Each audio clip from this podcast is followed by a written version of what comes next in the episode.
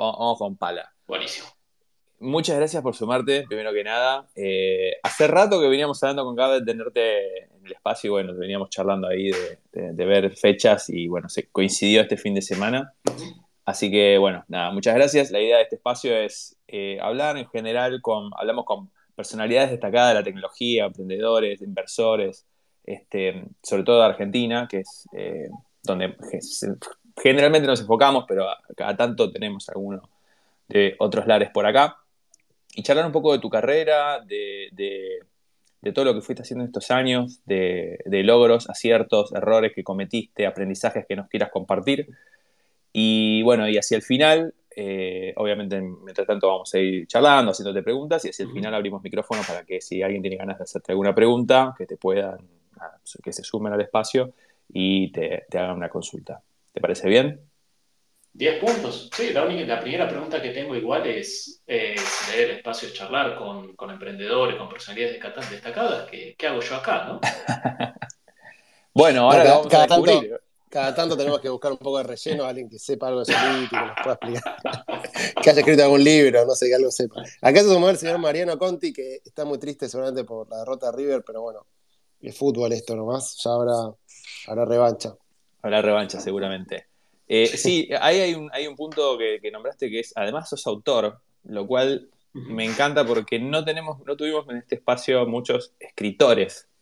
Y eso también, después te, quería preguntar más adelante, obviamente, cuando, cuando vayamos charlando, cómo fue el proceso de escribir un libro, porque no es, no es nada fácil. Así que bueno, eh, eso después lo vamos charlando. Yo, mientras tanto, voy haciendo el hilito en Twitter y bueno, nada, cualquier cosa, este, si tengo algún comentario para agregar, interrumpo. Dale, espectacular. Eh, ¿Por dónde quieren que empiece? ¿Por, por, cripto? Por, el principio. Por el principio, no te digo tu nacimiento, pero ¿de dónde sos? ¿Qué hiciste? ¿Cómo te conectaste con, con las computadoras? Y después de ahí seguí contando. Eh, nacido, criado en Buenos Aires de toda la vida. Mira, si querés empiezo tenía 8 años, eh, mis viejos, mi abuela nos regala la primera computadora y mi viejo me muestra el gorillas.base en QBasic. Y pues, bueno, que... ¿Para qué edad tenés? Porque ese juego me acuerdo yo, era muy chico. Ah, sí, y yo tengo 36. Ah, ok, sí, entonces tiene sentido que el Gorila Bass lo tengas. Perfecto.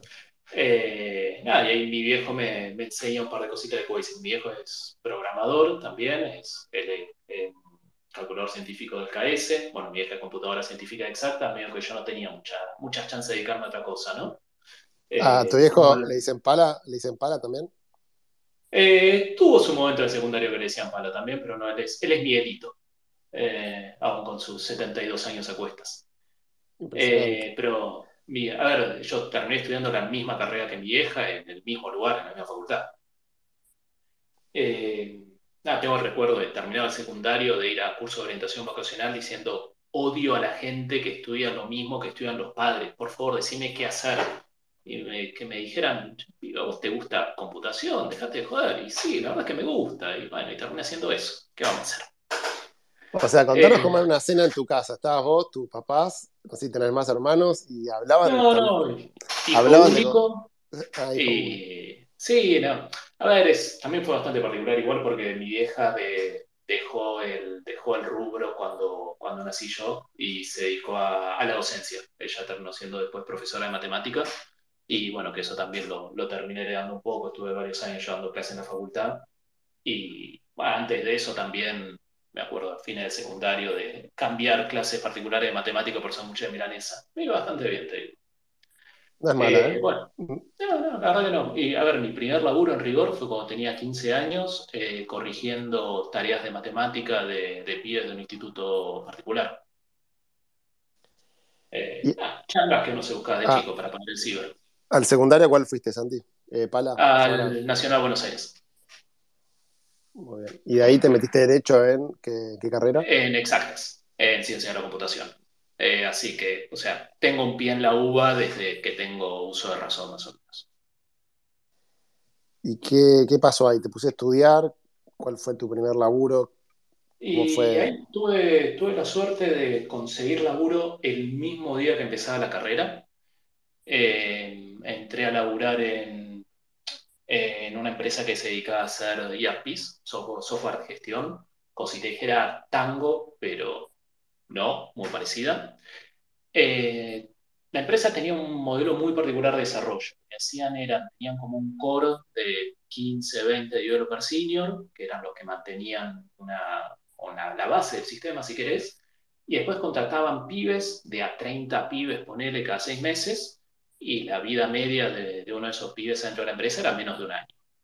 Les daban una capacitación de 15 días y los soltaban a codear como monos. Sea, para mí, para mí era increíble, era mi primer laburo en serio, era un lugar donde todas, todas las prácticas de desarrollo eran un desastre. Eh, lo recuerdo con muchísimo cariño, ese primer laburo, todo lo que quiera, pero no era lo, más riguroso del mundo. Eh, lo que tiene de bueno es que era una empresa relativamente grande y sirvió para armarse bien y para conseguir otra cosa después. Eh, de ahí gollé por un par de laburos más, también poquito tiempo. Estuve haciendo eh, un, plugin para Outlook, Outlook que se momento era el cliente de mail de Windows, para dar más inteligencias, información acerca de, las comunicaciones entre una empresa. Después pasé a hacer optimización combinatoria para planificar producción en, laboratorios. Y nada, después de un tiempito caí en lo que fue el, mi primer gran laburo, digamos, eh, que tuve mucho, mucho tiempo, que era una consultora de software, todavía está, se llama Manas. Saludo para toda la gente de Manas, que los quiero muchísimo.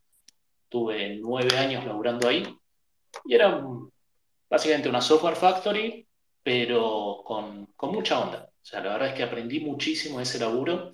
Había un foco muy, muy grande, muy bien puesto en, en la tecnología en aprender constantemente. Ahí empecé codeando en, en Java, pasé por .NET, por Ruby, por Erlang, por Clojure, por Elixir. Eh, es, una empresa que incluso desarrolló y todavía desarrolla un lenguaje propio, se llama Crystal, es bastante popular, la verdad. Y la verdad es que fue una, fue una experiencia muy, muy linda. Eh, tanto por el grupo de gente como por, por el dominio de proyectos también que hacíamos. Eh, si era una software factory, los proyectos iban cambiando constantemente, había mucho laburo que hacíamos con ONGs. Entonces había trabajo de mm, relacionado a respuesta a desastres, detección de enfermedades, muchas cosas con un porte humanitario muy bueno. Nada, llevaban a, hacer proyectos poco convencionales, ¿no? Eh, yo por ahí tenía 23, 24 años y estaba en Singapur hablándole a generales del sudeste asiático de por qué tienen que invertir en un sistema de SMS para reportar los casos de malaria.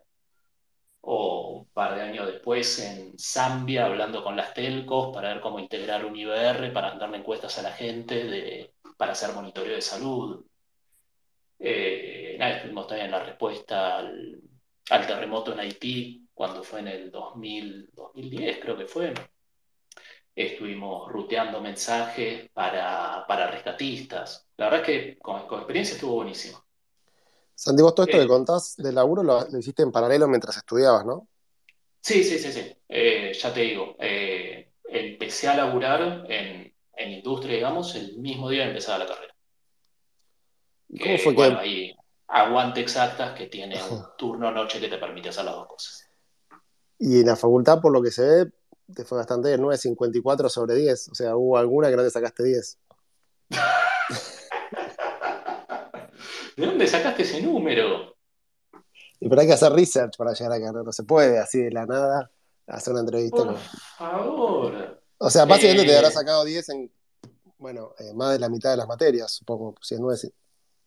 bueno, fue 9.54, fue 9.49, pero bueno, Pero ahora, eh, explícame esto, estuviste en exactas de noche mientras laburabas todo el día y te sacabas 10 en todas las materias. ¿Qué, es lo que hacías? Eh, no, no tenía vida. Eh, ¿Cómo se hace si no? ¿Qué quiere decir no tenía vida? no, no, a ver. la verdad es que me gustaba mucho. yo veo un montón ahora en, en social media, un montón de lugares, mucho mucho odio hacia, hacia facultades, sobre todo viniendo de, gente yankee, ¿no? De gente que dice, che, por ahí me endeudé por toda mi vida para algo que después no lo estoy usando en mi vida laboral y me siento estafado, mucho, mucho odio al sistema formal de enseñanza también. Yo la pasé bárbaro, Gaby. O sea, a mí me, yo los años de facultad los disfruté muchísimo, me encantó. Hay muchísimas cosas, sí, no las uso en día a día, no por eso no hubiera estudiado. A mí me, encantó, la, me encantó la facultad. Eh, y también el tinte, incluso de tiene exactas, exactas es súper chiquito.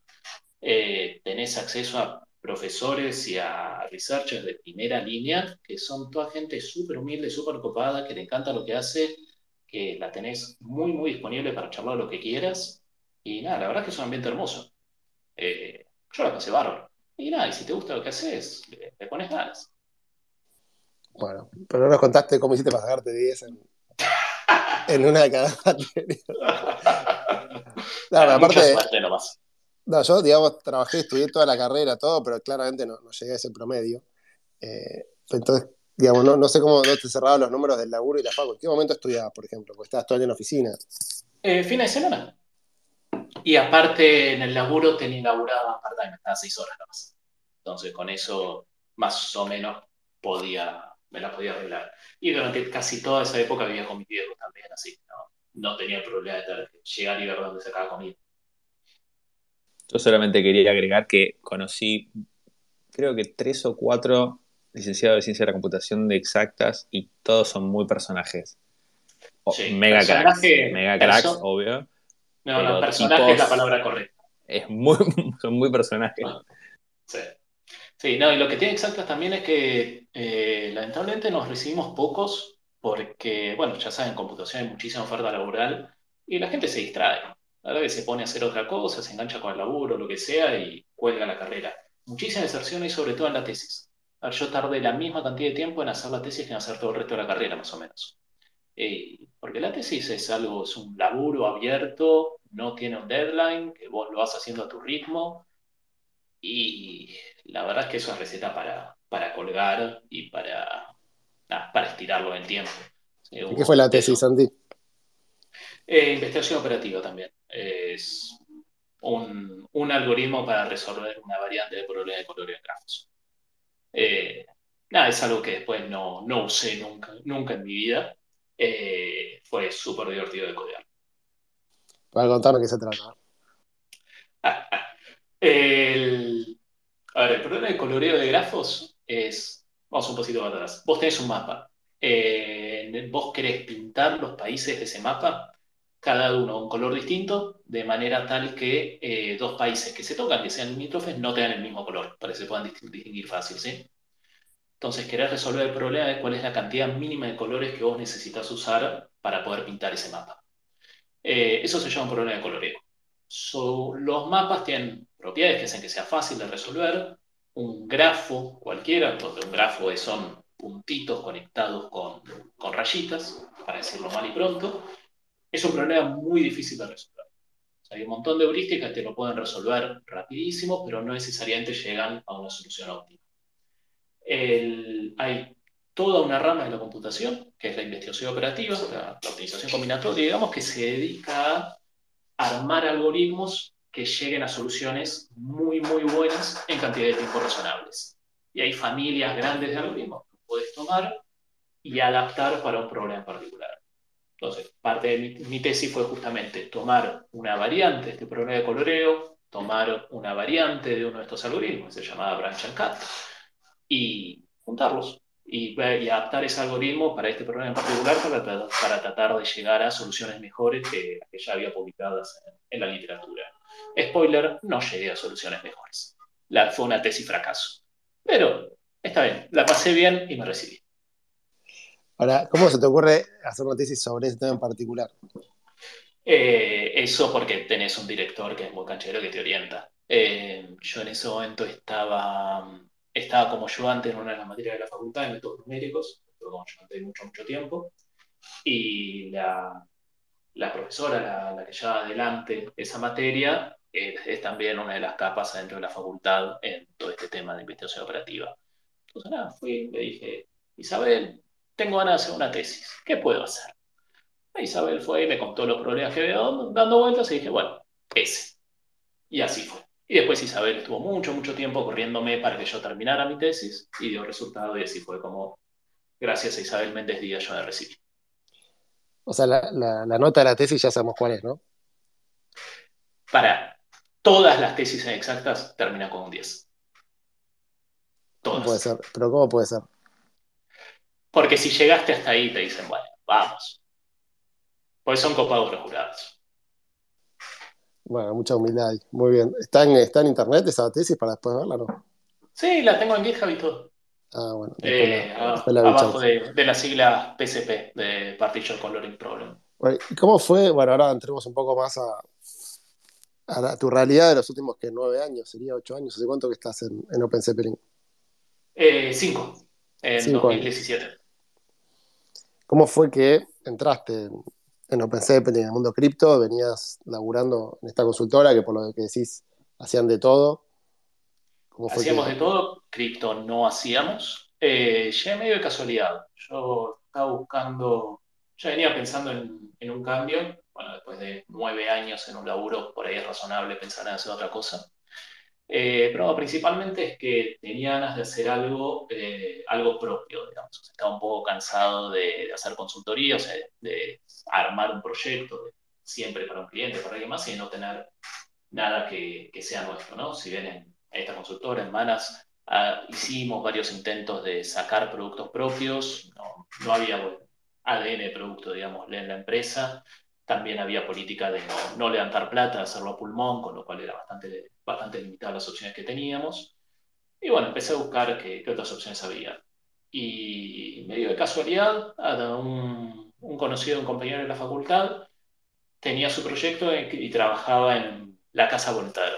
Eh, no sé, no sé, Gaby, Pato, si ustedes conocen la historia de Voltaire un poco. Algo conocemos, sí. para, contar para la, la audiencia que se renueva. Tenemos la oficina muy cerca de la casa Voltaire, de hecho, pasamos cada tanto. Tal cual.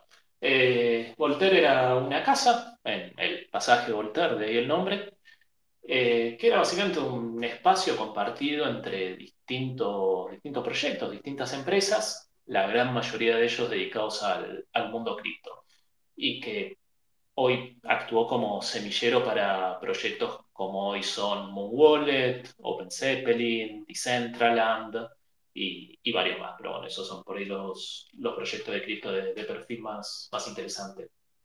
Eh, pero bueno, en ese momento era un espacio en el que distintas empresas, distintos grupos se, se sentaban a trabajar y había política también, tanto de, invitar gente, de charlar, y bueno, este muchacho de la facultad que, que trabajaba ahí me lleva a mí, también a, a un colega también de Manas. Que, ¿Quién era Santi tú?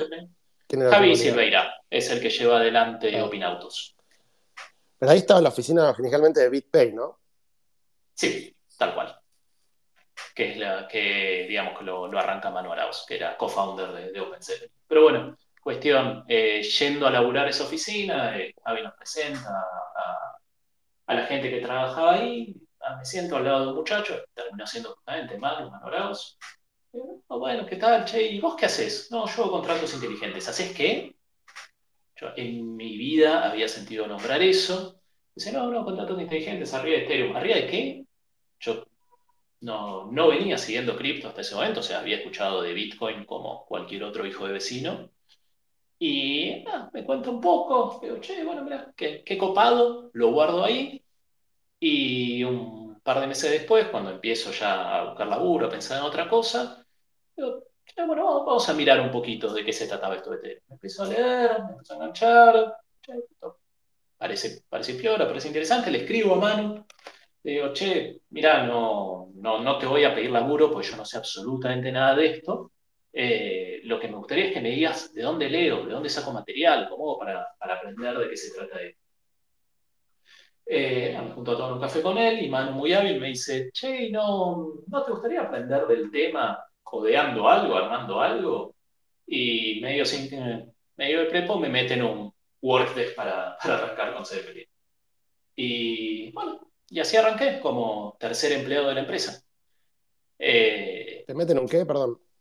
Perdón, sí, en un WordPress. Eh, parte del, proceso de entrevistas adentro, adentro de OpenZeppelin es más allá de las charlas, entrevistas que correspondan, se hace un work test. Es decir, se le da un proyecto a la, persona para hacer, el WordTest es pago, o sea, se le paga a la persona por su tiempo, y la idea es evaluar efectivamente cómo laburan. O sea, dado un problema en particular, es, che, codeate algo que resuelva esto.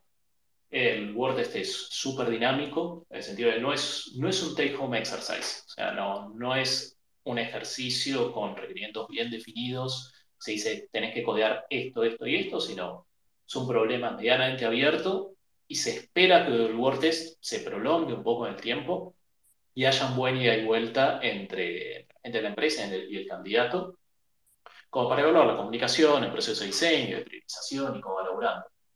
Y bueno, en definitiva, e, eso fue lo que yo me terminé metiendo. Y nada, desde ya, desde el principio me, cayeron bien los, pies, creo que a, las dos semanas de estar en, proceso de WordPress me dijeron que ya habían vendido lo que yo estaba codeando a una, a una empresa. Y dije, bueno, estos pies se muevan rápido. Eh, bueno, y así es como terminé arrancando. mi primer semana creo que fue cuando recién, recién eh, los chicos de Zeppelin se movían de, de Voltaire y arrancaban en la oficina nueva, lo que se llamó después el Castillo, ahí en Teodoro García. Hay unas preguntas. Cuando vos dijiste, como cualquier hijo de vecino había escuchado de Bitcoin, eh, cuando te empezaron a contar de, de, Ethereum y lo que se podía hacer, ¿te sorprendió? ¿Qué, qué, pensaste la primera vez que, te, que Manu te contó lo que estaban haciendo? A ver, voy a ser completamente sincero. La primera vez que Manu me contó, no entendí nada. Fui a mi casa, tranquilo, lo leí. Entendí, no estaba, no estaba tu libro. No estaba libre de Santi para, para leer un poco. Eh, no, igual, hablando en serio, en esa época era muy difícil encontrar material para, para meterse en tema. De hecho, una, uno de los pocos recursos que habían era un blog post de Manu, se llama The Hitchhiker's Guide to Ethereum, y era como, era un post de tres páginas, digamos, no, no, no era una, una locura, pero era prácticamente el único recurso que tenías si querías como desarrollador empezar a desarrollar smart contracts. O era todo muy, muy, muy verde. Y eso también fue una de las cosas que me gustó mucho del, del ecosistema. Saber algo con un montón de potencial y que estuviera recontra en pañales.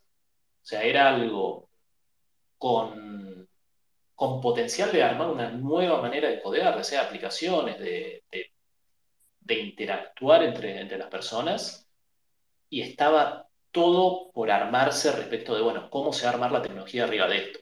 Y a mí eso fue lo que me enganchó. El decir, che, mira, tengo una oportunidad acá desde, por ahí desde el lado más ingenieril, digamos, de decir, bueno, contribuir a cómo se van a hacer las cosas en este espacio. Y nada, eso fue lo que, lo que me enganchó. ¿Y el WordTest que, el WordTest que te dieron de qué era? era, en esa época, Zeppelin estaba lanzando una suite de productos, se llama Coral, que era para hacer ICOs, básicamente. Esto era 2017, furor de ICOs. Eh, y nada, era un. El que yo tenía de WordTest era Prefunder, era para hacer para gestionar las private sales que hacían los proyectos a grupos de investors antes de abrir el ICO público. Teníamos otro después que era también para hacer el ICO en sí, que, que se lo de hecho lo había arrancado Pato Paladino, que había, estaba haciendo laburo como consultor. Por cierto, aprovecho ahora, Pato Paladino y yo no tenemos nada que ver. Tenemos el mismo apellido, estudiamos en la misma facultad, laburamos físicamente en el mismo lugar, nos dedicamos a Ethereum los dos, son desarrolladores los dos no tenemos ningún parentesco. Ay, lo quiero un montón a Pato. Pero bueno, volviendo. sí, sos, eh, algo de Pato eh, pero bueno, volviendo. Eh, nada, era esto, una suite de proyectos para, para que la terminaron usando, después ponerle Decentraland, Ripio, varios otros proyectos usaron esto para, lanzar su, su ICO, su token C en ese momento. por suerte, eventualmente ese proyecto lo discontinuamos eh, pero bueno, fue de, las primeras cosas en, las que laburé. En realidad, para ser justo, la primera primer cosa en la que laburé cuando entré a Zeppelin fue una, la auditoría para Serpent. Serpent en ese momento era un lenguaje que estaba aparte de Hoy por hoy están Solidity y Viper con los lenguajes principales para desarrollo de contratos, ¿no? Solidity más de stack de JavaScript, eh, Viper del stack de Python. En ese momento, en lugar de Viper, había un predecesor de Viper que se llama Serpent. y habían contratado OpenZeppelin para auditar el compilador de Server. Yo venía con 15 años de experiencia en desarrollo de software, sabía algo de compiladores, de, haber, estado medio de costado, viendo cómo chicos de manas eh, armaban Crystal, este lenguaje de programación, pero no tenía background de seguridad. Meterme a auditar un compilador era algo que me da un pánico que no te puedo explicar. Tuvimos la suerte que Serpent era tan desastroso que lo rompimos en pedazos y nada, mandamos el informe y dos días después Manu me muestra un tweet de Vitalik diciendo, mirá, me mostraron el informe de Vitalik. Y Vitalik tuiteando, ya Serpent no debe ser considerado production. Y digo, mierda, lo duro que hicimos desde acá le llegó hasta Vitalik. Y fue como el primer check de, che, la verdad es que tenemos impacto de lo que estamos haciendo acá. ¿Cuántos están ahí laburando? Cinco. Eh, o sea, cinco pibes. Sí, sí, de mi mano los founders, eh, Fran, el primer empleado, eh, Albert, un muchacho en ese momento era el COO, y, y yo, el tercer empleado. O sea, técnicos, digamos, tres. Y ahí que dijiste, che, esto está bueno. O sea, ¿cuál fue lo que, que pasaste de, che, a ver qué onda, che, esto está bueno? ¿Qué fue lo que pasó? Esto de Vitalik y eso sumó, igual lo que hicimos inmediatamente después de romper el compilador fue que, ver qué proyectos podíamos romper atrás del compilador. Y ahí fue cuando rompimos Augur. Eh, la verdad es que estuvo, estuvo lindo. O sea, es, era ver esto, un, ecosistema que recién estaba arrancando y cómo un grupito de locos desde acá, desde el culo del mundo, teníamos de golpe un, montón de peso, un montón de injerencia en, lo que pasaba. El, eso por ahí más desde el lado de seguridad, pero después también desde el lado de, estándares. Me acuerdo en 2018 que fuimos para East Denver. East Denver es una de, de las hackatones anuales que se hacen de Ethereum, más, más, populares que hay. Se hacen hackatones prácticamente todos los meses, ¿no? Pero la de Denver por alguna razón atrae mucha gente. Fue mi, mi primera conferencia, fue creo que también la, la primera que, en la que hablé en público. Pero bueno, por esa época eh, estaba recién arrancando un proyecto, va, recién arrancando, ya era popular, viendo un proyecto que se llama CryptoKitties. Eh, no sé si ustedes, lo, si ustedes se acuerdan de ese. Contanos un poco, igual una pregunta anterior. Cuando entraste a Zeppelin, ¿cuánto valía Bitcoin y cuánto valía eh, Ether o Ethereum? Un, Ether. Me acuerdo del Ether está en dos dígitos. y me acuerdo también que el primer Ether que compré, o la primera, no me acuerdo si era un Ether completo, la primera cantidad de Ether, eh, lo perdí. Porque en ese momento no, o no existía, ni siquiera popular Metamask, la manera de, manejarte con Ethereum era a través de Mist, que era un browser entero, digamos, que vos te bajabas y que te levantaba un nodo entero en tu máquina, un nodo de Geth. Y nada, el nodo me frío el disco duro estaba codeado. para, Yo tengo acá el libro tuyo y me estás contando esta historia, me parece que ahora lo voy a, regalar. ¿Cómo puede ser que Santi Paladino perdió su primer compra de IF? ¿Qué, hiciste mal, Santi? ¿Qué, pasó hoy? No va a, no la seed phrase eh, como todos te dicen que tenés que hacer. Dije, bueno, las puedo capear después. Y al día siguiente de que metí el IF ahí adentro, se me prendió fuego el cobre. Ahora también hay que aclarar que en ese momento dos dígitos de Ether era como decir, bueno, no pasa nada, no perdí gran cantidad de, dinero. No, no, a ver, había un Ether de para jugar, para ver, para ver cómo era. Eh, no de, obviamente lo llevas a hoy y lloro un poquito, lloro un poquito. No solo eso también, lloro por lo pelotudo, ¿no? Del no haber seguido todas las instrucciones de, che, vacapeate esto en un lugar seguro. Sí, lo, lo Mañana lo puedo capear. Y no, mañana no lo pude capear, se prendió fuego el disco. Pero bueno. pero para, para una más, ¿cómo, cómo, un software te hizo prender disco, te hizo prender fuego el disco? Es una excelente pregunta. mira, los nodos de Ethereum tienen mucho consumo de, de I.O., de uso de disco. evidentemente la máquina ya estaba vieja, ya no daba para mucho más. Y eh, tenerlo corriendo varias horas, sé que detonó la máquina. La verdad es que nunca, supe, nunca supe qué pasó. Sé que puse eso a correr y al día siguiente no daba para más. ¿El disco lo tenés todavía? No, no, no, no, no, no, Bueno, entonces, primera lección, va a capear la, la cifra. Y en ese momento, ¿cuántas eran? ¿12 palabras, 24 palabras? ¿Cómo era? Creo que sí, eran 12 palabras, serían 12 palabras. Ya te digo, esto era en, ni siquiera con MetaMask o con una wallet, era un browser entero que te tenías que bajar en la máquina, correr y que te corría un nodo al mismo tiempo. Era algo pesadísimo. Yo lo compré y dije, che, esto me, me, resulta raro. Pero bueno, eh, quise hacer la prueba igual. Y bueno, en, eso, en ese momento, Santi, vos eh, vivías con tus padres, ¿qué, qué estabas? No, no, no, en ese momento yo, yo estaba viviendo solo en un departamentito por, por Palermo, ya me había ido. Y, les contaste a tus viejos, che, me fui a la consultora, que por lo que contaste era bastante grosa para ir ahí con los locos a, Palermo. la, la, consultora era grosa, pero tenía su buen, su buen de hippie. De, che, hacemos proyectos humanitarios, eh, ayudamos, ayudamos a la gente. De hecho, los, los sueldos en Manas, no conozco si ahora siguen con la misma metodología, pero eran todos públicos internamente, o sea, para dentro de la empresa todos sabíamos cuánto ganaba cada otra persona y se decidían por votación. O sea, cada seis meses se hacía una votación de, che, hay tanto excedente de ganancias, lo vamos a repartir en sueldos, cuánto se lleva cada uno. Ya te digo, era un ambiente muy, muy hippie, viejo. Una cooperativa era. No, o sea, no porque había un grupo de socios. Eh, yo, de hecho, a mí me, habían promovido a, a, socio en su momento. Eh, pero muchas cosas sí se, se decidían democráticamente. O sea, una, una especie de DAO. Una especie de DAO. que parece, ¿eh? que parece una cooperativa, pero que en realidad se decide entre pocos y en teoría se divide, se vota. Ojo, tenía, tenía unas cosas de eso. Eh, pero a ver, mi viejo, los últimos 24 años y medio de su vida antes de jubilarse, laburó en un banco gigante y el discurso de él siempre era, ¿cuándo vas a conseguir un laburo en serio?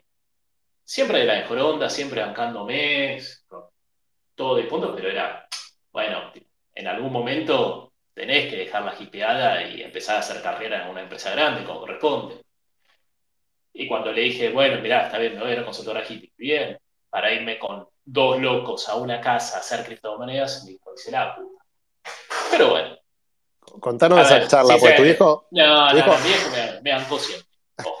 tu viejo algo entendía el tema entiende porque es, porque es técnico, pero viene de, otra cultura laboral, de la cultura de la empresa grande, la empresa que, te cuida, en la que haces carrera y eh, en la que vas subiendo los escalones adentro de la empresa. Hoy por hoy la, cultura del desarrollador de software es totalmente distinta. Es, bueno, voy a una empresa, laburo hasta que me gusta, me canso, lo que sea, y paso a otra cosa. El, el concepto este de, de dedicar la vida o la carrera laboral a una empresa ya, ya casi no existe más.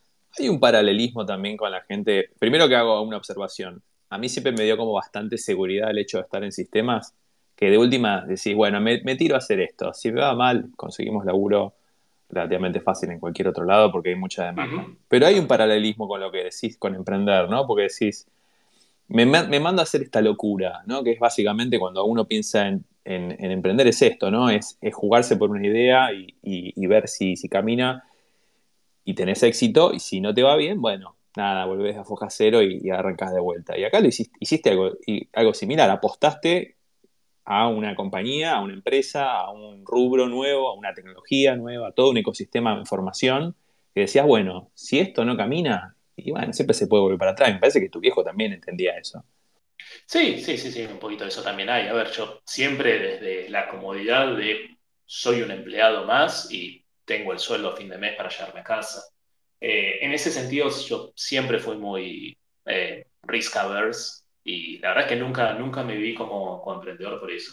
Y entonces tuve un momento en mis veintipicos que dije, che, ya fue, me voy a andar por mi cuenta, voy a emprender, voy a hacer... Ah, todo, nadie entiende nada, yo soy el único que entiende cómo funcionan las cosas, con esa rebeldía casi adolescente. Eh, sí, me voy a poner por mi cuenta, vamos, vamos. No, eh, la verdad que conforme fueron pasando un poquito los años, me di cuenta de hay un montón, un montón de esfuerzo, un montón de cosas que, que implica el, el emprendedurismo que respeto muchísimo a la gente que lo hace, sé que mi, mi corazón no está ahí. Lo mío es sentarme y construir cosas y armar cosas. Y ponerme al lado de un emprendedor que diga, che, yo tengo a nadie por ahí, dale, yo te lo armo, buenísimo, me encanta.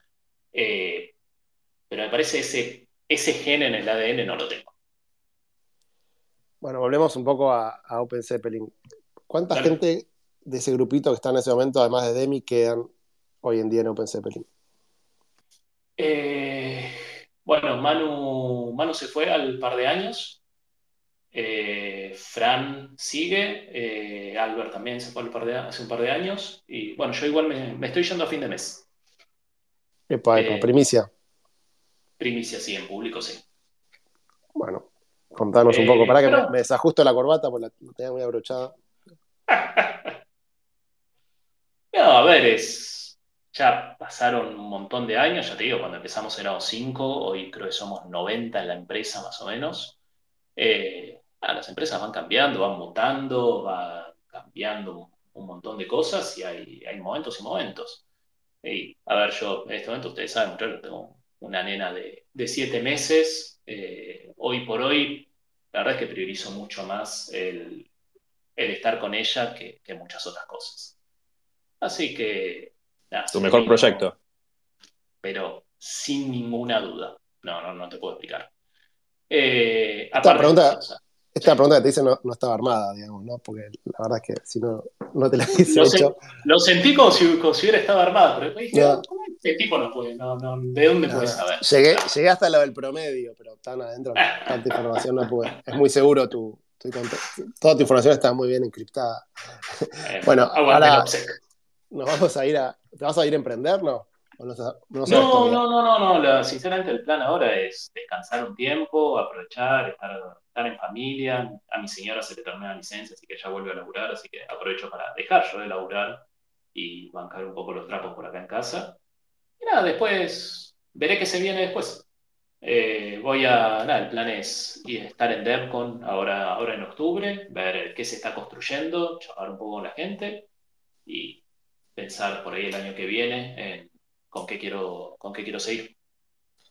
Bueno, ahora volvamos un momento a, Open Zeppelin y, tu paso por ahí. Después de este proyecto, digamos, ustedes en general, digamos, el gran salto fue por los contratos que armaron en su momento después del hack que hubo. Eh, en ese momento, cuando te sumaste, eso ya estaba eh, sí, funcionando. Open Zeppelin Contract ya, ya existía, pero cuando yo entré era muchísimo más chiquito, igual de, de, lo que es hoy en día. Hoy es una librería gigante, tiene un montón de funcionalidades, un montón de cosas. Esa época era, era bastante más chiquito. Eh, pero sí, Open Zeppelin Contracts es lo que le da el nombre a Zeppelin. De hecho, literalmente, el día que yo entré a la empresa, la empresa se llama Smart Contract Solutions. Y mi primer día en la empresa fue decidir qué nombre le ponemos porque con este no vamos a ningún lado. Y bueno, se le puso en su momento Zeppelin Solutions para seguir con, el, con la criatura de, de Zeppelin de los contratos y después de unos años unificamos todo a OpenSetlink directamente. ¿Cómo es la historia del nombre? El nombre, a ver, el nombre de Zeppelin, la versión oficial, bueno, ya, ya está elegido para cuando, para cuando yo entré, lo, habían tomado Manu y Demi para, para la librería de contratos. La historia oficial es que ver el Zeppelin como un vehículo que nos permite transportarnos hacia otros lugares, hacia el futuro, avanzar. Y, y la verdad es que les pareció bonita la palabra y les gusta la banda, que me parece un motivo fantástico. Esa es la mejor historia, de hecho. Pero total. me parece mucho mejor eso que el transporte. Pero totalmente. No, siempre hay que tener dos versiones de, las historias. sí, el también, que se, que se, incendió y se. Bueno, pero no, por suerte no pasó eso. no, no, no, por suerte Open Zeppelin Contra sigue, sigue ahí, sigue en pie. Pero bueno, Hoy... sí, Open Zeppelin Contra es lo que le da la chapa, digamos, a Zeppelin para después empezar a lanzarse como, como puntero en auditorías. O sea, la idea es dar una librería open source gratuita para segura de building blocks para armar sistemas basados en contratos. Gente va, desarrolla, arma y dice, che, tengo este sistema, lo tengo que auditar, ¿a quién voy a buscar? Y por ahí a los mismos pibes que armaron las librerías a las cuales estoy construyendo. Y bueno, así se arranca. Eh, ¿Qué porcentaje hoy de los proyectos, digamos, más reconocidos, si querés, de DeFi o en general, eh, de cripto, usan las librerías de OpenCPN? Creo que no hay ninguno que no las use. O me parece que hay muy, muy pocos que no, que no se usan. Creo que la última versión de OpenSea reimplementa todo. Sacando eso, a sobre todo las versiones de, de, los tokens, hay librerías de access control, de, de pausa, de protección contra reentrancy. La verdad que son súper populares. Te digo, hoy por hoy es difícil encontrar un proyecto que no, no importa que sea un pedacito de la librería. Está en todos lados. O sea, tienen un branding tremendo, porque en cualquier contrato que te, metas a ver el código, lo primero que dice es OpenZeppelin. Importa OpenZeppelin. Sí, y también eh, desde el lado educativo, digamos, vos hoy por hoy vas a cualquier curso de, de Solidity y te dice, bueno, el Hello World lo armas así para cualquier cosa seria, bueno, importa OpenZeppelin y arranca a partir de ahí. Muy, muy grosso eso. Y entonces, ¿qué hiciste después en OpenZeppelin o estos últimos años, si querés, eh, que quieras eh, compartir? Y que cuando te pusiste a codiar, digamos, en, Solidity, ¿no? Primero contabas que, que habían visto una. Bueno, ¿cuándo fue el momento que dijeron, che, pasa todo por Solidity y el resto no? No, a ver, siempre la primera versión de Contracts ya se hizo en Solidity, no.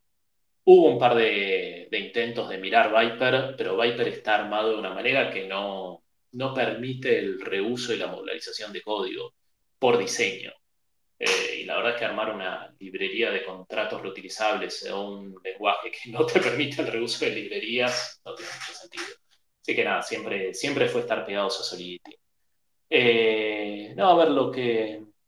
La, que no terminé de contar de esta ida a Denver, de, la primera conferencia. Eh, en ese momento estaba este proyectito, CryptoKitties, dando vueltas y empezaba el boom de los NFTs allá en 2017 y todavía no existía RC721 como estándar. Me acuerdo que había un working group ahí de gente que se juntó en Denver a decir, bueno, ¿qué pinta va a tener esto? Y me acuerdo que vino un chabón corriendo a buscarnos, a decir, che, muchachos vengan, pues si no está OpenCP en esta conversación no tiene sentido. Y tipo, me quedó grabado, o sea, nosotros éramos tres boludos ahí parados en Denver, y que venga un grupo, todo este grupo de gente a decir, che, a ver, no importa qué es lo que nosotros digamos, porque esto lo van a terminar implementando ustedes y la versión de ustedes es la que va a terminar usando todo el mundo. Así que tienen que estar acá para ver lo que Mierda. Eh, ese creo que fue otro de los momentos de que realmente estamos teniendo un impacto fuerte en todo lo que se está haciendo. Y me dio el gustito de que el, el, PR en el que se mergea 721 a la, a la librería es mío. O sea, la, primera versión de RC721 que, está, que usa todo el mundo la terminé de codear yo. Bueno, ahora sí, más, justo, más justo ahora de vuelta a la corbata, pues, pues importante. ¿Cómo es la historia? ¿Cómo es la historia ahí que Esteban Ordano de Centraland también estaba pensando en un estándar que no, era el 721, era otro, 8, y pico, y termina ganando, entre comillas, el 721? eh, bueno, TV estaba laburando eh, para las LANs de Decentraland en ese momento. Eh, o sea, Decentraland, para los que no conocen, es como metaverso, digamos, un Second Life que corre arriba de la blockchain. Eh, perdón por la sobresimplificación, pero bueno, es un, es un, proyecto muy, muy lindo, viene desde hace muchos años, siempre viene liderando y haciendo cosas espectaculares. Eh, y tiene este concepto de un token fungible, una reseña que se llama Maná, y tiene eh, lo que se llaman lands, que son literalmente parcelas de tierra en este metaverso que vos puedes comprar y arriba de tu parcela puedes edificar lo que quieras. Como una al ser un cacho de tierra, es este cacho de tierra en particular, es no fungible, o sea, mi cacho de tierra es distinto de tu cacho de tierra, entonces hacía falta un estándar para representar eso. Eso hace que Tibi esté muy, muy metido en toda esta discusión de qué pinta tiene que tener un estándar para tokens no fungibles. Y de hecho, la primera versión de 721 la codea Tibi, eh, después la toma Facu Españolo, que era otro dev que estaba laburando con nosotros en Zeppelin también en ese momento. Y después la, la tomo yo y eh, esa es la versión que termina quedando en Contracts, que después, bueno, eh, Nico Venturo y Fran Giordano la, y Adrian, Adrian Crua, la siguieron, la siguieron iterando hasta la versión que soy. O sea que los monos de NFTs en algún punto existen gracias a todos ustedes.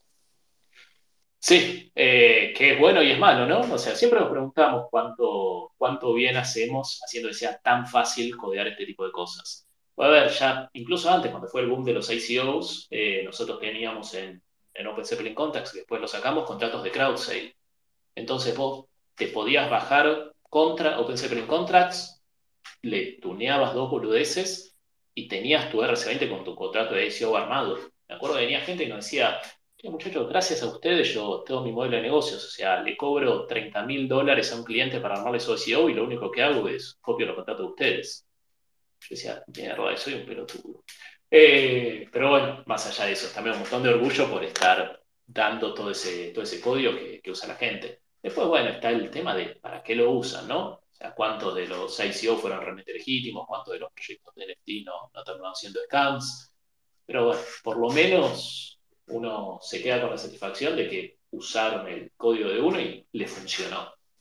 Sí, ahí yo lo que pienso, llevándolo para otro lado, es si no hubiera estado el ERC20, el 7021 o el 721 o, el, o, el, o los, digamos, todos los estándares que ustedes hicieron con OpenZeppelin, mucha gente hubiera, se hubiera mandado a hacer la suya sin ningún estándar, nada auditado, sin código prolijo y hubiera sido una sangría, una, una masacre hubiera sido.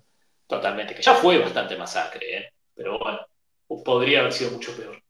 Santi, cuando contabas que lo, lo terminaste de codiar vos, ¿cómo es el proceso de que lo terminaste de codiar hasta que sube el estándar, digamos? ¿Quién audita la auditoría, digamos? Eh, a ver, en general lo que nosotros hacemos en Contact es mucho peer review. Es decir, cualquier cosa que se sube tiene que estar revisado por lo menos por uno o dos devs más y depende de la cuán crítico es, llamamos también gente del, particularmente del equipo de auditoría para que le haga una revisada. Y ahora también el, año pasado empezamos a laburar con la gente de Certora para también eh, hacer verificación formal de algunos de los, contratos que hay adentro. si, no, eh, si, no, es como el meme del hombre araña, ¿no?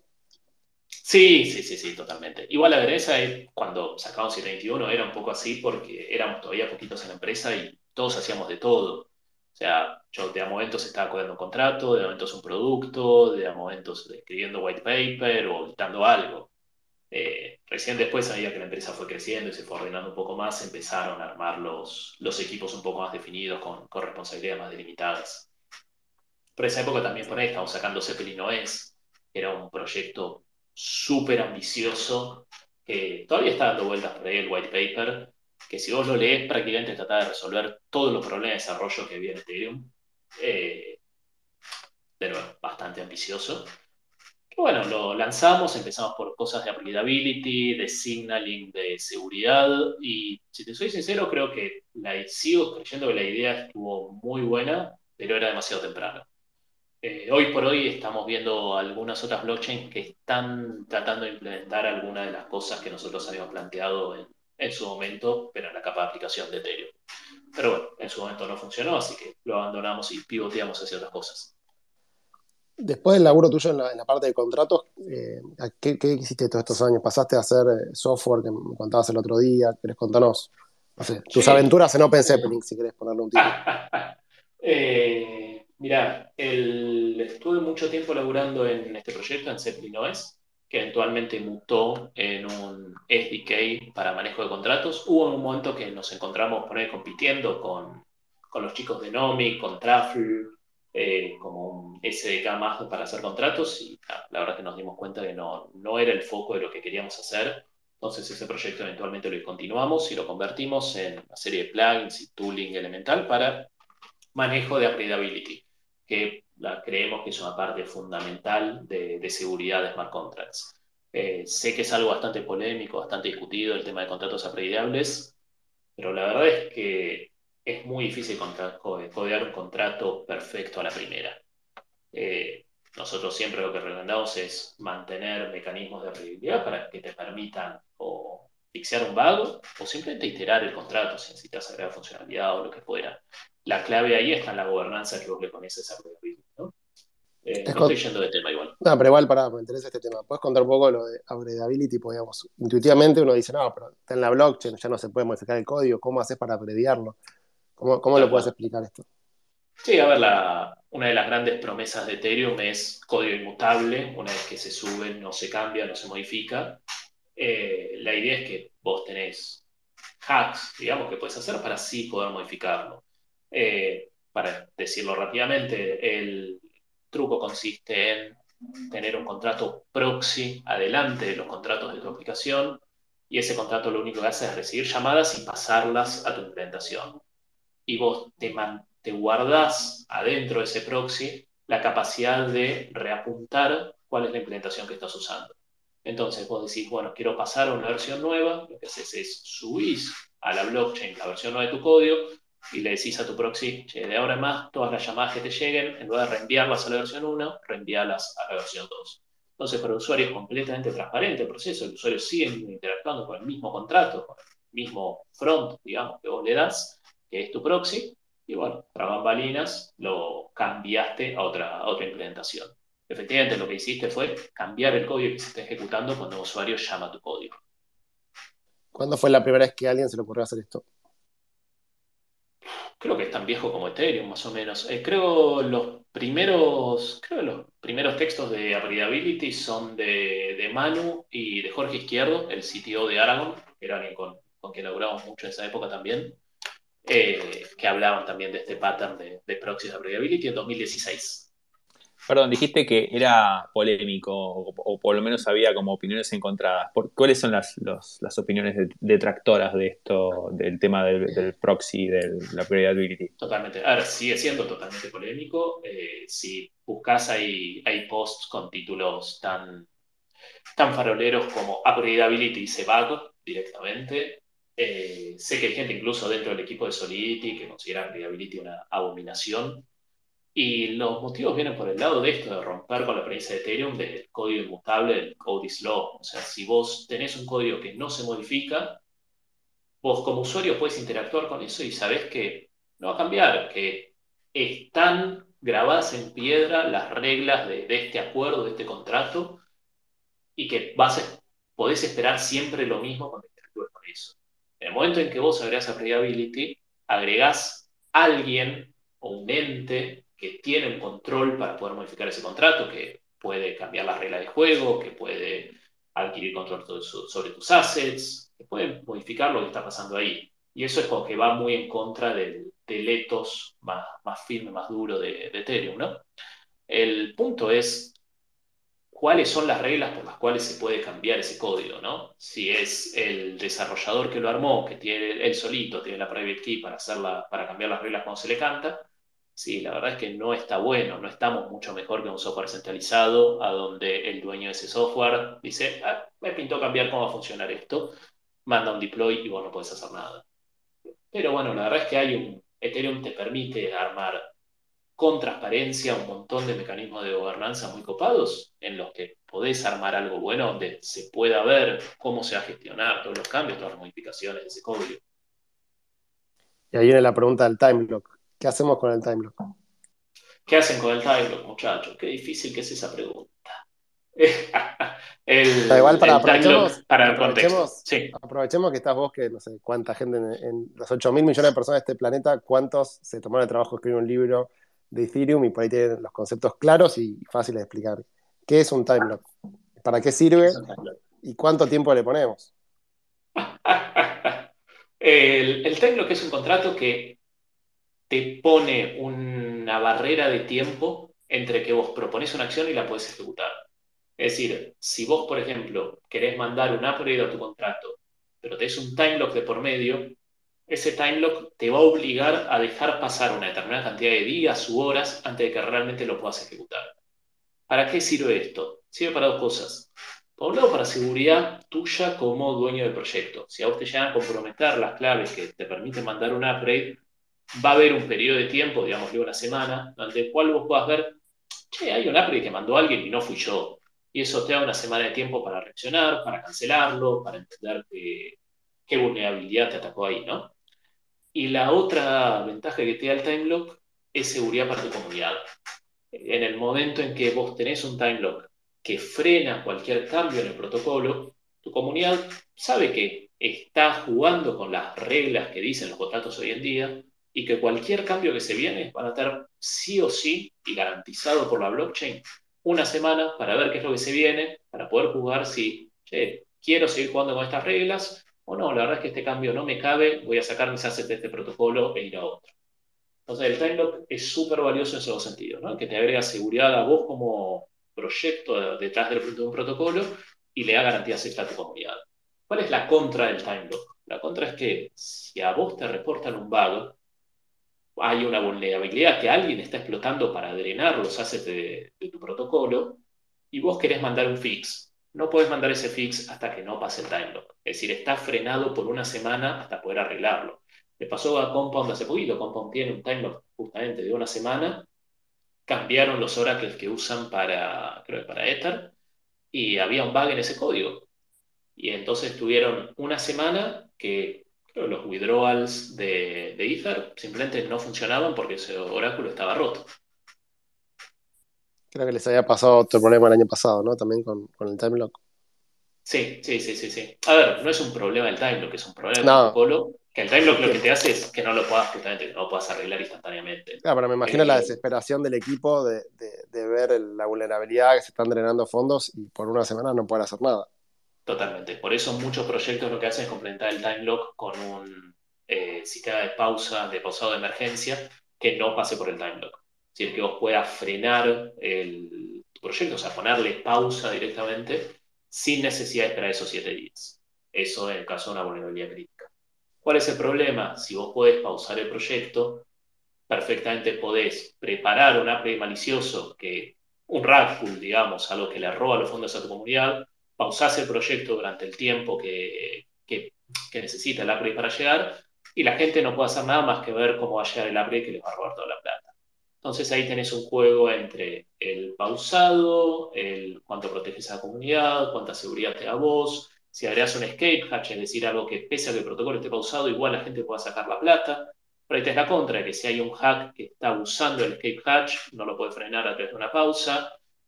Y la verdad es que no hay una, hoy por hoy no hay una solución mágica que se haga, que, funcione para todos los casos.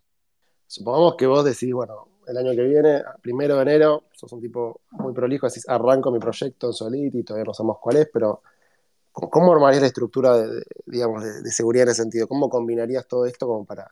Hay trade-offs por todos lados, digamos. ¿Cuál, ¿Cuál, te parece que sería, entre comillas, tu, tu óptimo? Es una muy buena pregunta. Eh, yo creo que apuntaría a, una. Arrancaría con una buena multisig sin lock. Eh, es el sentido de que requiere más confianza de la comunidad de los desarrolladores, pero es algo que normalmente está dado en las etapas early de un proyecto. Es decir, la gente que se mete en un proyecto early es porque confía en, el, en la gente que está trabajando en eso. En ese sentido, me parece que es aceptable decirles, muchachos, ya que están confiando en nosotros, fíjense, no, no vamos, vamos a querer iterar rápido y no vamos a tener un time block de por medio de las primeras etapas. Más adelante sí, creo que es clave agregar un time block en proyectos más maduros y sí tener un mecanismo de, pausado de emergencia con escape catch. Cuando decís siete días, ¿de dónde salen esos números? Porque uno lee time block siete días, pero ¿por qué siete días, no seis? ¿Por qué no cinco? ¿De dónde sale el siete? ¿Es un tema relacionado a la Biblia? ¿De dónde viene? Debe soplar y hacer botella, fuerte. Eh, pero a ver, es una cantidad de tiempo en la que vos puedas decir, alguien va a poder responder a esto durante este periodo de tiempo. Poner, si lo haces un solo día, y no sé, lo mandaste justo en Año Nuevo cuando estaban todos en pedo, por ahí pasa sin que nadie lo vea. Ha habido ataques a protocolos también que los hacen sabiendo el momento en que están por ahí todos los miembros del equipo en un avión porque están viajando a algún lado. Entonces, tenés cosas así que se las buscan para encontrar el momento justo. Entonces vos te querés poder dar una, cantidad de tiempo tal que seguro vas a, tener, vas a tener tiempo para poder reaccionar. Pero sí, 7 es totalmente arbitrario. Perfecto. Che, bueno, entonces, ¿qué, hiciste este último tiempo en Open Zeppelin? ¿Estuviste laburando en, un proyecto en particular? ¿Pasaste de, ¿Hiciste auditoría de, de, proyectos o estabas en el área de research? No, no, no. la auditoría hice nada más que durante los primeros tiempos en Zeppelin. Eh, la verdad es que hacer auditorías es súper interesante, es súper gratificante el rompí este proyecto, pero a mí lo que me gusta es codear, eh, o sea, me gusta armar cosas. Y de lo que, lo que ¿Por qué, haciendo... ¿por qué, te da ¿por qué es gratificante romper algo? ¿Cuál es la, ¿Qué es lo que te genera?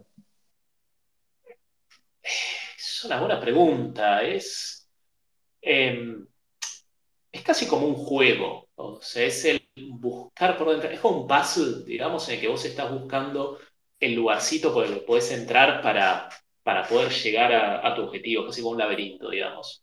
eh, y encontrar esa combinación de cosas de, mira, si junto esto de acá, junto esto de acá junto esto de acá, hago que se den las condiciones para... la verdad es que es, es casi como un juego de ingenio. Eh, está bueno, pero bueno, con bastante guita at stake, ¿no? Perfecto, entonces, ¿dónde está esa pregunta? Después de, vos contabas el otro día que estar auditando también te quema, ¿no? Un poco.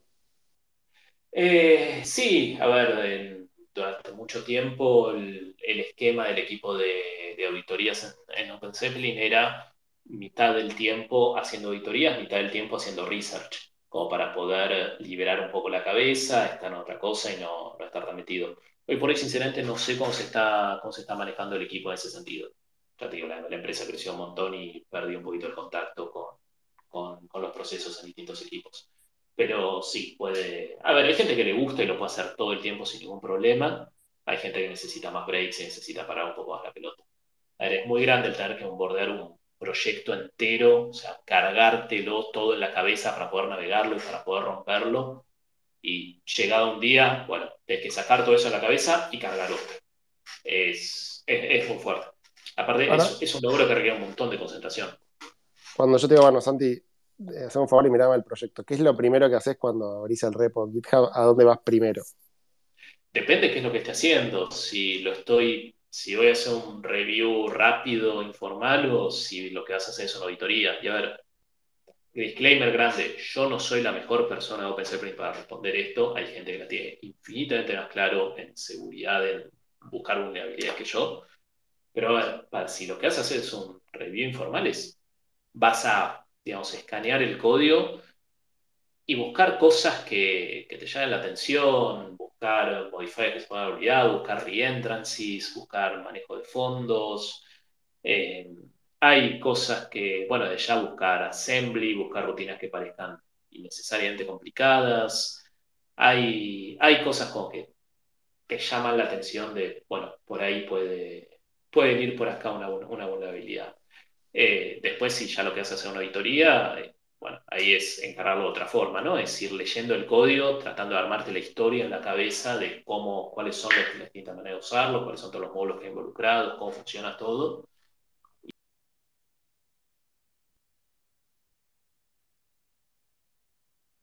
¿Se cortó? Parece lo, encontró una vulnerabilidad al, al Wi-Fi de, Santi, no lo estamos escuchando.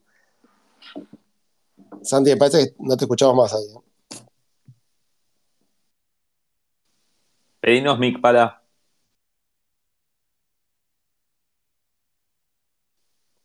¿Es pato para aprovechar la pausa y hacer un, PNT? Sí, muchas de las cosas que estaba, que estaba comentando de reentrance y de, de, mirar los modifiers, todo eso lo estaba anotando para. Igual, obviamente, nuestro protocolo está siendo auditado como corresponde, pero está bueno para tenerlo en un tweet para los que tengan ganas de lanzar sus proyectos en la blockchain, que también lo miren. No sé si Santi sabe que no lo podemos escuchar, supongo que sí. Santi, si querés volver a entrar, ahí está, ahí, salió ahora volver a entrar. ¿Qué te pareció el libro de Santi cuando lo, leíste por primera vez, Pato?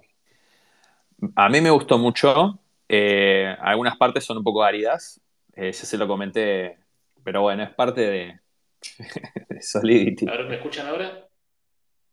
Ahora sí. aprovechamos, aprovechamos para hacer una crítica de tu libro. Pero, Espero que haya sido bueno. Eh, bueno, perdón, en definitiva, eh, lo que quería decir es súper distinto la, vida del auditor que la vida del, bounty hunter, de la persona que va saltando por el proyecto buscando vulnerabilidades. O sea, el auditor quiere revisar todo y ver que ande todo de punta a punta.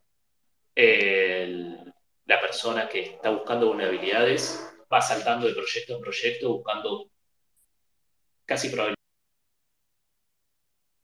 romper, pero un poco y después salta otra cosa. Bueno, y después, ¿qué, qué, estuviste haciendo este último tiempo? No bueno, ahora sí puedo, puedo Defender, que es el proyecto que estuvimos haciendo los últimos dos años y medio más o menos, que es un software as a service para DevSecOps, digamos. Eh, DevSecOps es con la intersección entre DevOps y seguridad de alguna forma, orientado a smart contracts. Básicamente lo que hicimos fue sea, arrancamos. Para, para, te la voy a complicar. Te la voy a complicar más. Pues todo lo que dijiste desde que yo te pregunté qué es, me, tiraste todas palabras en inglés. ¿Cómo haces para explicarle en castellano simple qué es lo que estás haciendo, qué es lo que hace este software que estás construyendo? Dale. Eh, te, lo, te lo cuento, te lo cambio. Te lo cuento con cómo, cómo arrancó el proyecto, básicamente. Salimos a, entrevistar proyectos uno tras de otro para entender qué necesidad de seguridad tenían. Siempre he pensado desde el, punto de vista de contratos, ¿no? De qué le podemos agregar a OpenSecuring Contracts para hacerlo más seguro. Y lo que, dimos, lo que nos dimos cuenta es que las necesidades de seguridad de todos los proyectos no pasaban estrictamente por Solidity, sino por todo lo que había alrededor, ¿no? Pasaban por esto que charlábamos recién, le pongo una multisig, le pongo un time lock, eh, cómo lo gestiono, cómo lo administro, por cosas como cómo lo monitoreo, cómo me doy cuenta si me están hackeando. Eh, hablamos con, con, proyectos por ahí de primera línea, de, che, ¿cómo, ¿cómo monitorean ustedes si tienen un hack? Y nos decían, no, yo cuando me hago el café con leche a la mañana, en lugar de entrar a ver el diario, entro a ver Etherscan, a ver si las transacciones están bien o no hackearon algo. Eh, cosas como manejo de claves privadas, bueno, pero las claves que ustedes necesitan, no, bueno, está un servidor compartido, estamos por SSH. Nos dimos cuenta de toda la parte de operaciones alrededor de Smart Contracts estaba súper verde. Si bien lo que era seguridad en desarrollo de Solidity había mejorado un montón en los últimos años, operaciones seguía siendo, no quiero decir un desastre, pero había un montón de, un montón de tela para cortar todavía. Y bueno, así es como nace este producto Defender, que es un software as a service orientado a facilitar todo lo que es administración, monitoreo y automatización de sistemas basados en smart contracts. Y además de eso hay otro producto más, ¿no? De OpenZeppelin. Además de eso, sí, también está Forta. Eh, Forta es un producto que nace un poquito después de Defender. Es totalmente distinto a Defender. Defender es un software as a service tradicional, centralizado, sentaste, haces una cuenta, operas en la web, lo conectas desde ahí. Forte es una red descentralizada de monitoreo de vulnerabilidades. Es un, es un enfoque súper interesante en que vos tenés una red eh, incentivada en la que juntás expertos en seguridad y expertos en infraestructura. La idea es que los expertos en seguridad definan eh, lo que se llaman bots en Forta, que son como agentes que detectan cuando una transacción puede ser potencialmente peligrosa, cuando puede eh, provenir de un hack.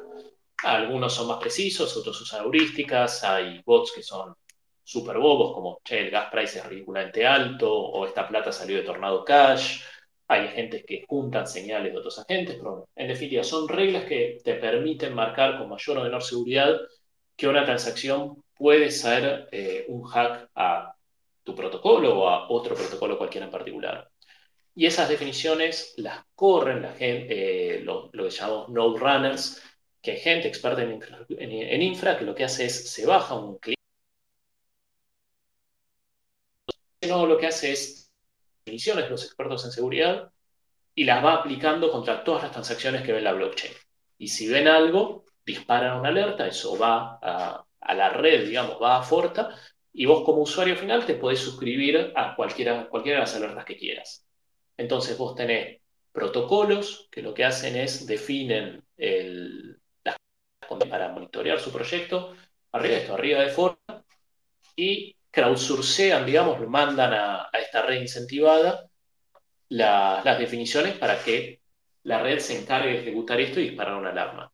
La ventaja de esto es que, por un lado, no tenés un single point of failure a la hora de correr tu, infra de monitoreo, y lo otro es que también podés incentivar a que cualquiera contribuya con mejores o nuevas definiciones de qué es un hack, qué es una vulnerabilidad, cómo detectar algo que está atacando, atacando tu protocolo.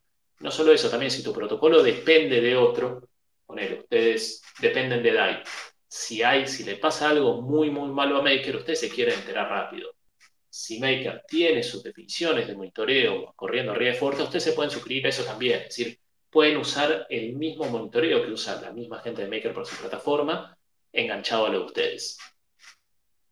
Igual que ahí, pero hay varios otros protocolos de DeFi de primera línea que sí. La, idea es tener como una red descentralizada, compartida, de, de alertas de posibles vulnerabilidades, de posibles hacks. Ahora, cuando llegues a alerta, digamos, también podés abrir más el, problema, ¿no? Porque si hay alguien que explote esa alerta. Creo que perdí. Me pasa que. ¿A mí me escuchás? No, me pasa que no me escucha. ¿Para? ¿Estás ahí? Hola, hola. Parece que él no nos escucha a nosotros. ¿Está todo bien? ¿Escuchan? No. A ver, ahí con un emoji. No.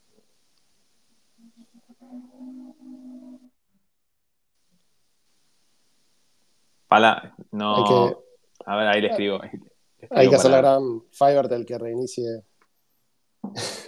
que reinicie el modem o reinicie el Spaces. Ahí salió.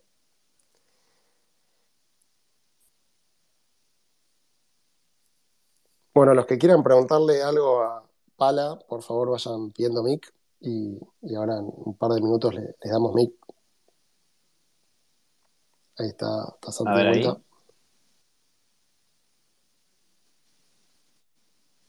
¿Nos, ¿Nos escuchás a nosotros? Sí. Eh, Pala, ahí la, duda que me. la, la pregunta sería: está buenísimo lo que estás contando. La pregunta es si esto también no podría expandir o, potenciar, expandir más rápido el bug, ¿no? Porque si alguien detecta algo y lo comparte a la red, hasta que se fixe eso, podés expandir más rápido la noticia, ¿no? Es que eso la verdad es que hoy ya pasa, tenés, hoy por hoy tenés un montón de bots que lo único que hacen es eh, mirar transacciones el jugo. Entonces, hoy te pasa que un hacker encuentra una vulnerabilidad, la explota mandando una transacción y empezás a ver atrás de eso cómo hay bots que, la repiten, si la transacción se, si esa vulnerabilidad se puede seguir explotando. Por eso también eh, es tan importante el tener una buena infra de monitoreo que te deje reaccionar rápido y pausar el sistema o frenar el sangrado lo antes que pueda, antes de que todos estos bots o todos, todos estos copycats se, sumen y empiecen también a, a explotarlo. O sea, hoy por hoy es preferible darle más visibilidad a algo para que los equipos que legítimamente están trabajando a través de los proyectos puedan reaccionar. O sea, vos decís que el hecho de informar la vulnerabilidad a todo el sistema no implica que la vulnerabilidad se expanda más rápido que si no la informarían. No me diga muchacho que se cortó de nuevo. ¿Nos escuchás ¿Se cortó? A ver. A ver ahora. Ahí nos escuchás. Sí, genial. Por favor, lo que ¿Repetís la pregunta? Sí, la, pregunta de Santi sería, entiendo la, el upside, digamos, la parte positiva de rápidamente reportarle a la comunidad y a los desarrolladores. No se escucha. Me parece que me escuchas. ¿Me escuchas a mí no lo escuchas a Gaby? Sí, te escucho a vos, Bárbaro, Pato. A Gaby no lo escucho. No, importa. Bueno, ahora me conecto yo de vuelta. A ver, bueno, eh, hagamos una cosa. La gente que tenga ganas, si alguien de acá tiene ganas de, sumarse y hacer alguna preguntita, eh, más que encantado. Mientras tanto, yo te pregunto dos cosas. Eh, uy, se me fue. Bueno, la, primera que te iba a preguntar un poco es, em, hoy en día, ¿qué es lo que más te entusiasma como proyectos, no? Si vos este, estás, ahora entiendo que, bueno, estás, estás de salida y vas a empezar a disfrutar un poco de, ya lo estás haciendo, pero disfrutar más de la familia y tomarte un tiempo sabático. Pero más allá de eso, igual vas a seguir, digamos, leyendo las noticias, viendo, viendo qué se cuece en la, en la comunidad, vas a ir a, a la conferencia en, Bogotá. Eh, un poco te quería preguntar eso, ¿qué es lo que hoy te entusiasma o te gusta? ¿Qué es que las cosas que más decís, ah, che, esta noticia me interesa más que otras cosas? Qué buena pregunta. Eh, a ver, me parece, me parece súper interesante todo lo que está pasando alrededor de MEV, de Maximal Extractable Value, con los, los primeros laburos que se están haciendo en Proposer Builder Separation. Tengo muchas ganas de ver qué, es lo que pasa ahí, cómo resulta todo ese experimento. Eh, me parece también muy lindas las discusiones que se están armando en torno a Count Abstraction. ¿Querés contar así muy high level que es MEV para la gente que no sabe?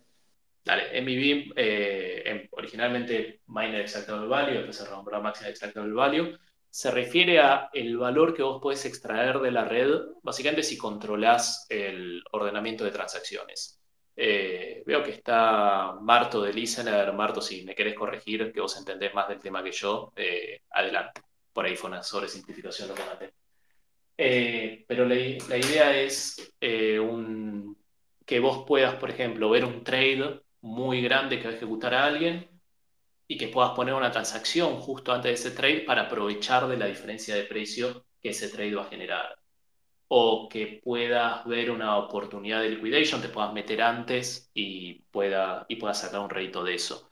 A ver, front running, que es el, eso, esto de llegar antes que, que otro, no es eh, la única forma de MVK, pero es por ahí la, la más sencilla, ¿no? El, en mi vida, en realidad, bueno, siempre existió. Hay un equipo que se llama Flashbot que hace un par de años empezó a hacer research y a, a generar productos para democratizar el acceso a MIB. Y lo que está pasando ahora es interesante es que en el roadmap a largo plazo de Ethereum hay una etapa que se llama PBS, que es Proposer Builder Separation, que va en separar los tantos, separar las responsabilidades de armar cuál va a ser el próximo bloque y efectivamente validarlo, ¿no? Entonces esto te abre las puertas para tener un mercado en el que la gente pueda, pueda puede decir, hey, quiero incluir esta, estas transacciones en este orden que me van a dar a mí tal ventaja, incluyendo un bribe para que lo haga, y que tengas nodos especializados que se dedican a juntar todos estos bundles que se llaman, armar un bloque que maximice el profitability y mandar eso a la red para que la red lo valide. Entonces se te genera un, mercado súper interesante. La idea más adelante en Ethereum es hacer eso nativo a nivel de protocolo. Ya con vistas al merge hay un, proyecto que se llama MEV Boost que te permite hacerlo por afuera del protocolo. Entonces, bueno, es, esa es una cosa que me parece bastante interesante, ¿no? De cómo esto, este auction, este mercado de vender el, block space tan, violentamente va a estar impactando en Ethereum. Y, además, entonces, de MIB y, y esto que hablábamos, ¿hay algo más que te, esté interesando? Account Abstraction me parece algo súper interesante. Eh, account Abstraction es algo que viene de, los primeros tiempos de Ethereum, que se refiere a eh, cambiar que, bueno, cambiar un poco qué es la noción de qué es un account, ¿no? Y por hoy nosotros como usuarios lo que tenemos como cuenta es una, que se llama una external owned account, una private key, que nos permite mandar transacciones pero eso es súper limitado, ¿no? Si vos querés implementar cosas como, como batching, como social recovery, como una multisignativa a nivel de protocolo, no podés. Lo que tenés que hacer es desarrollar un contrato que tenga esa lógica e interactuar a partir de eso. Account Abstraction son un montón de proposals distintos, eh, varios compitiendo entre ellos, incluso otros complementarios, que aportan distintas soluciones a esto, algunos a nivel de aplicación, otros a nivel de protocolo.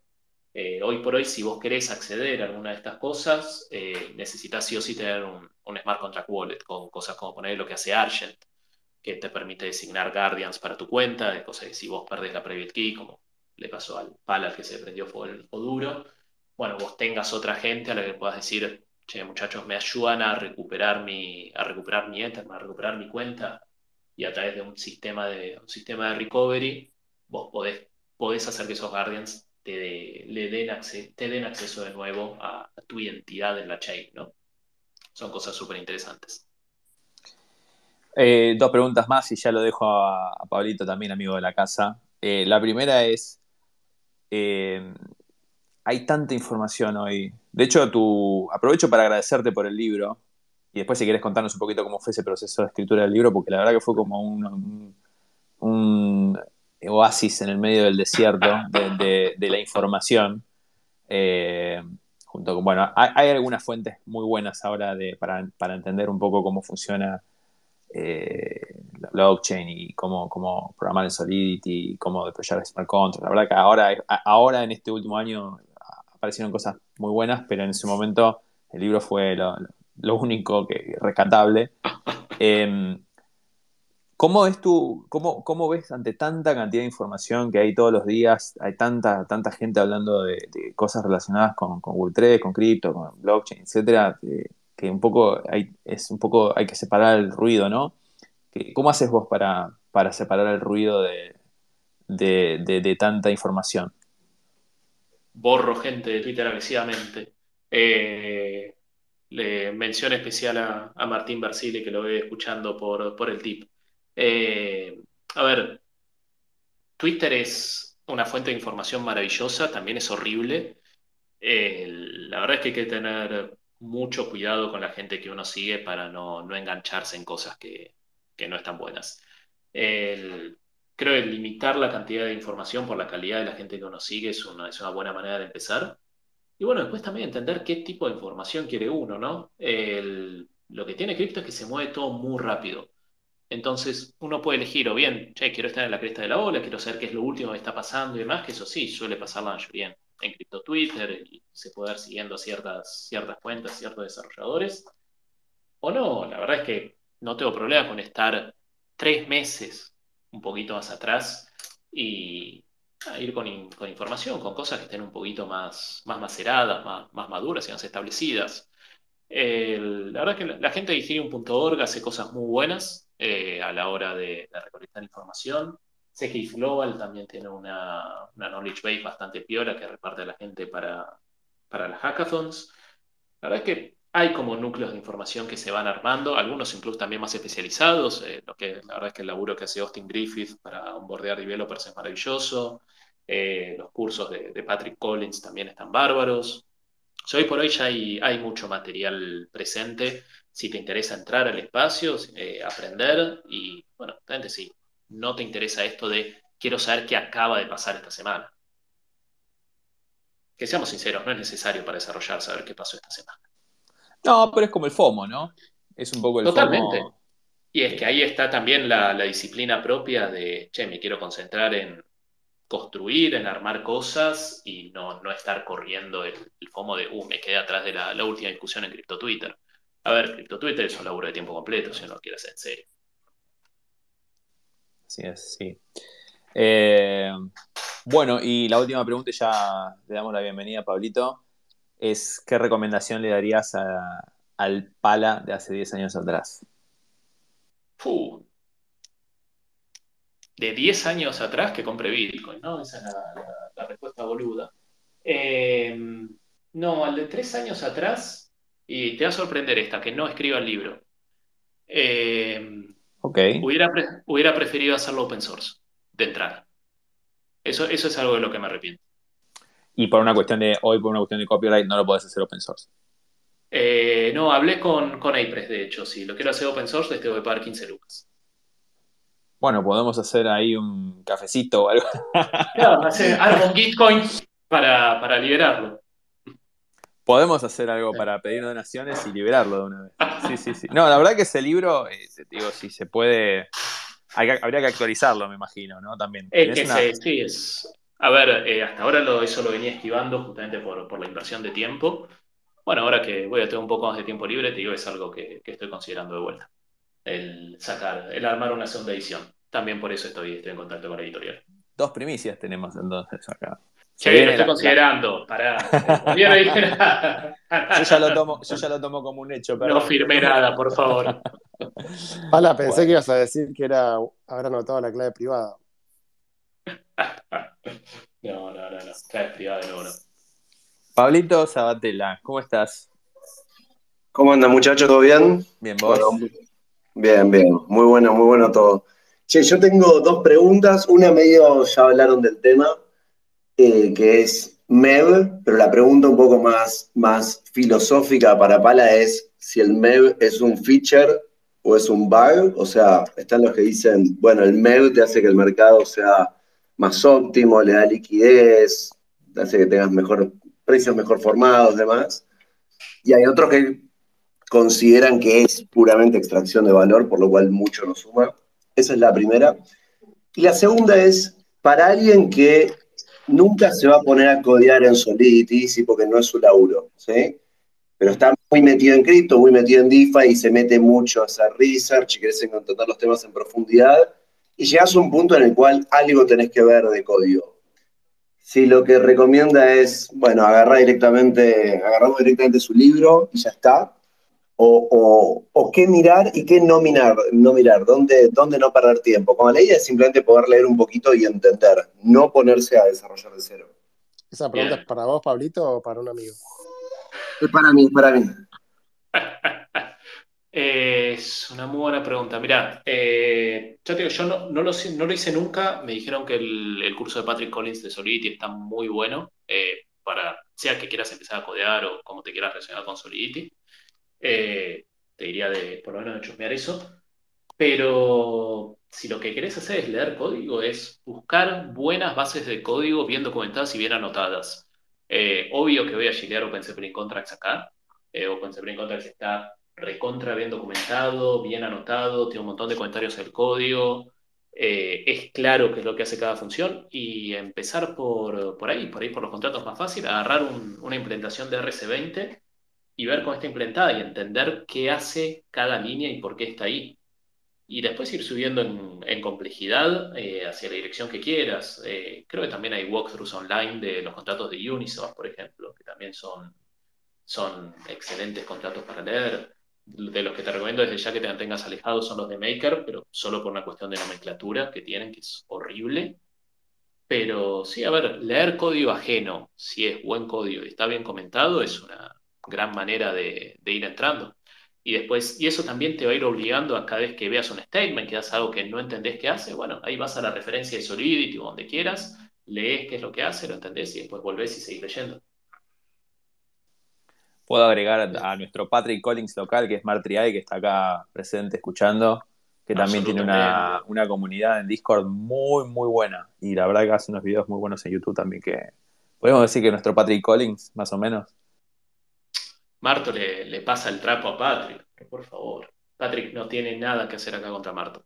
Eh, no, Marto igual eh, se, nos está pasando cada vez más para el palo de Cairo, ojo. Pero bueno, no sé, él si quiere podrá, meter un comentario de, los, de los cursos de Solidity. Para, habías hecho dos preguntas.